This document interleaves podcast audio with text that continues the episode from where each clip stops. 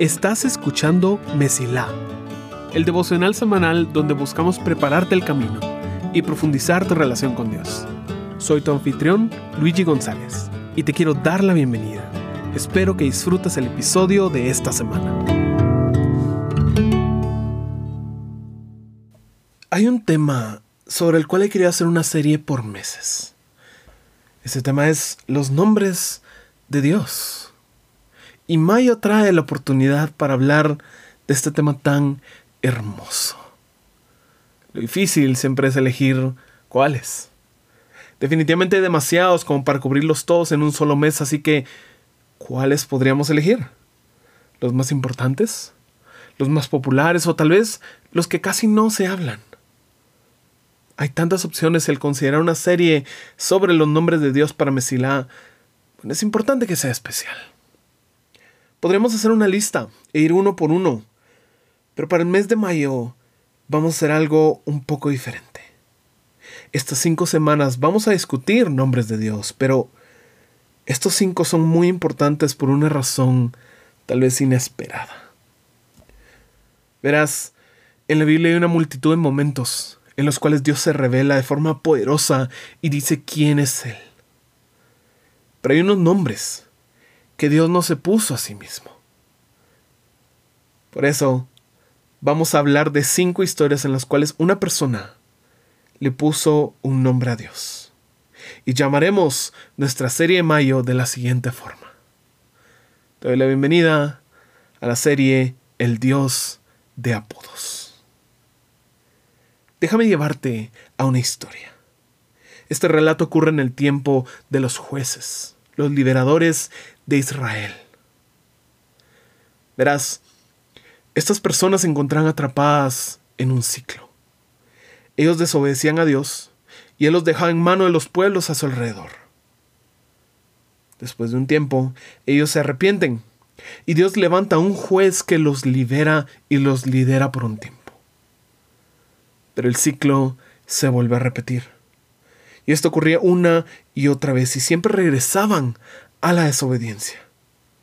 En uno de los muchos ciclos conocemos un personaje del cual tal vez tú hayas escuchado antes. La Biblia dice, cuando clamaron al Señor a causa de Madián, el Señor les envió un profeta, quien dijo al pueblo de Israel, esto dice el Señor, Dios de Israel. Yo te saqué de la esclavitud de Egipto, te rescaté de los egipcios y de todos los que te oprimían expulsé a tus enemigos y te di sus tierras. Te dije, yo seré el Señor tu Dios. No debes rendir a culto a los dioses de los amorreos, en cuya tierra ahora vives, pero no me hiciste caso. Después, el ángel del Señor vino y se sentó debajo del gran árbol de Ofra, que pertenecía a Joás, del clan de Abieser. Gedeón hijo de Joás, estaba trillando trigo en el fondo de un lagar para esconder el grano de los madianitas. Jueces capítulo 6, versículos 7 al 11. Aquí conocemos a este hombre llamado Gedeón, la persona que Dios va a utilizar para liberar al pueblo. Pero hay un pequeño problema. Gedeón no es el tipo de persona que se lanza a la aventura. Siguiente versículo nos dice, entonces el ángel del Señor se le apareció y le dijo, Guerrero valiente, el Señor está contigo. Señor, respondió Gedeón, si el Señor está con nosotros, ¿por qué no sucede todo esto? ¿Y dónde están los milagros que nos contaron nuestros antepasados? ¿Acaso no dijeron el Señor nos sacó de Egipto? Pero ahora el Señor nos ha abandonado y nos entregó en manos de los madianitas. Entonces el Señor lo miró y le dijo, Ve tú, con la fuerza que tienes, y rescata a Israel de los madianitas. Yo soy quien te envía. Pero Señor, respondió Gedeón, ¿cómo podré yo rescatar a Israel? Mi clan es el más débil de toda la tribu de Manasés y yo soy el menor de importancia en mi familia. Otra vez jueves capítulo 6, versículos 12 al 15. Gedeón estaba lleno de valentía por así decirlo. Y menciona tantas razones por las cuales él no es el indicado. Su historia de aquí en adelante es inspiradora porque en él vemos a Dios transformar un hombre cobarde en realmente lo que el ángel le dice y cómo lo saluda, un guerrero valiente. Su relato nos muestra el poder de la fe en Dios y cómo Él completa nuestras fuerzas, cómo Él pelea nuestras batallas y cómo a través de Él somos victoriosos. Pero nuestro enfoque no está en el crecimiento de Gedeón hoy. No, está en la relación que tenía con Dios. Verás, después de decir todo esto, Dios le insiste que Él va a estar con él. Y Gedeón aún lo duda. Así que se le ocurrió una idea. Dice, si de verdad cuento con tu favor, respondió Gedeón, muéstrame una señal para asegurarme de que es realmente el Señor quien habla conmigo. Jueces 6, 17. Gedeón entonces regresa con un animal que sacrifica según las instrucciones del ángel. Y cuando termina todo lo que él había llevado es consumido por fuego. Entonces Gedeón se da cuenta de con quién está tratando. Y en respuesta, como toda persona que se encuentra ante Dios, es tener miedo. Dice, cuando Gedeón se dio cuenta de que era el ángel del Señor, clamó, Oh Señor soberano, estoy condenado. He visto cara a cara al ángel del Señor. No te preocupes, le contestó el Señor. No tengas miedo, no morirás. Jueces 6, 22 y 23. Ahora, para este punto, una pausa. ¿Qué te puedes llevar tú de esta interacción que Gedeón está teniendo con Dios? Si tú estuvieras en su lugar, tal vez dirías, wow, Dios es real, Dios me habló, Dios no nos ha abandonado, Dios va a pelear por nosotros. Hay muchas cosas que te podrías llevar. Pero el mensaje que sacó Gedeón fue un poco diferente porque él decidió construir un altar ahí mismo y ponerle un nombre que reflejaba lo que él había captado de quién era Dios en ese momento. Ahora imagina que eres Gedeón. Ponte en su lugar. Y se te acaba de aparecer este ángel que te dice que Dios te va a usar para liberar a tu pueblo. Vas a la guerra. Dios dice que estará contigo, así que no tienes que temer. ¿Qué imagen tendrías de Dios en este momento? ¿La de un guerrero? ¿La de alguien que hace milagros? ¿La de alguien poderoso e importante? ¿Tal vez la de un rey? Tal vez pensarías en, bueno, Jehová los ejércitos.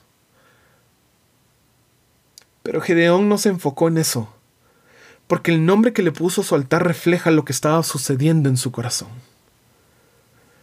Dice el siguiente versículo, entonces Gedeón construyó un altar al Señor en este lugar y lo llamó Yahvé Shalom, que significa el Señor es paz.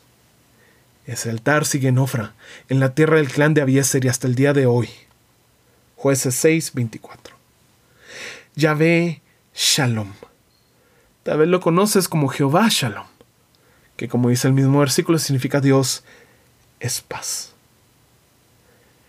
El hombre que se escondía, llamado a la guerra por Dios, destinado a luchar por su pueblo, entiende en su llamado que Dios es paz. Ese es su apodo para Dios. Y tal vez te hablo de apodos y suena demasiado cotidiano, demasiado normal, común, para compararlo a Dios.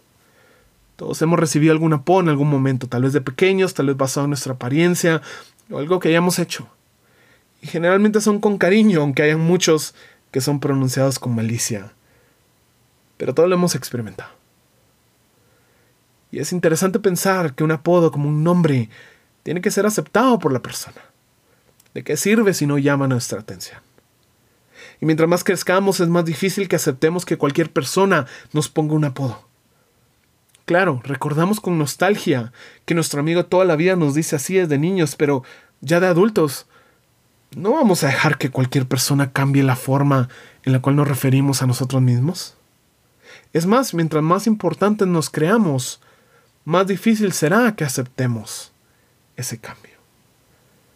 Ya grande, tal vez con un trabajo importante, con personas que lideras, tal vez con recursos, tal vez con respeto, no dejarías que un niño cualquiera diga que ahora te llamas de esta forma.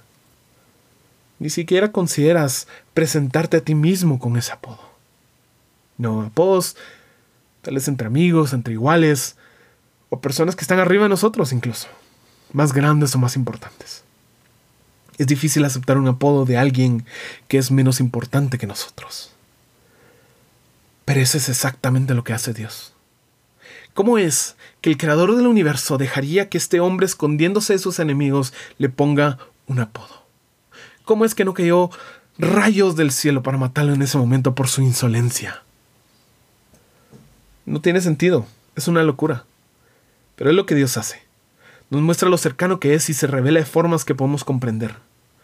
Porque Dios sí es paz.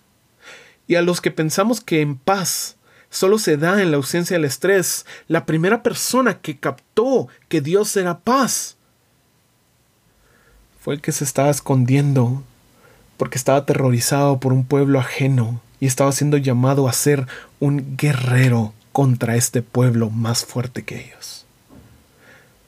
Dios es paz, y se reveló a nosotros como paz. Gedeón comprendió esa verdad, que esa paz iba a ser mucho más fuerte que todos sus miedos y toda su ansiedad. La pregunta es si tú comprendes esa verdad. Esto es apenas el inicio. ¿Por qué acepta Dios apodos? ¿Qué nos revela de su naturaleza? Vamos a tener que dejarlo para la siguiente semana y el siguiente apodo. Por ahora, recordemos que en tiempo de estrés, Dios se reveló como paz, y esa paz hasta el día de hoy permanece en nuestros corazones.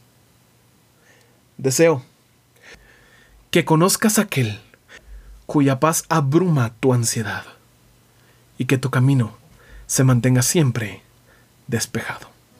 Gracias por escuchar. Si este episodio fue de bendición para ti, puedes ayudarnos a crecer al compartir el devocional en redes y enviándolo a las personas que sientes que necesitan escucharlo. Gracias por ser parte de Messi Lab.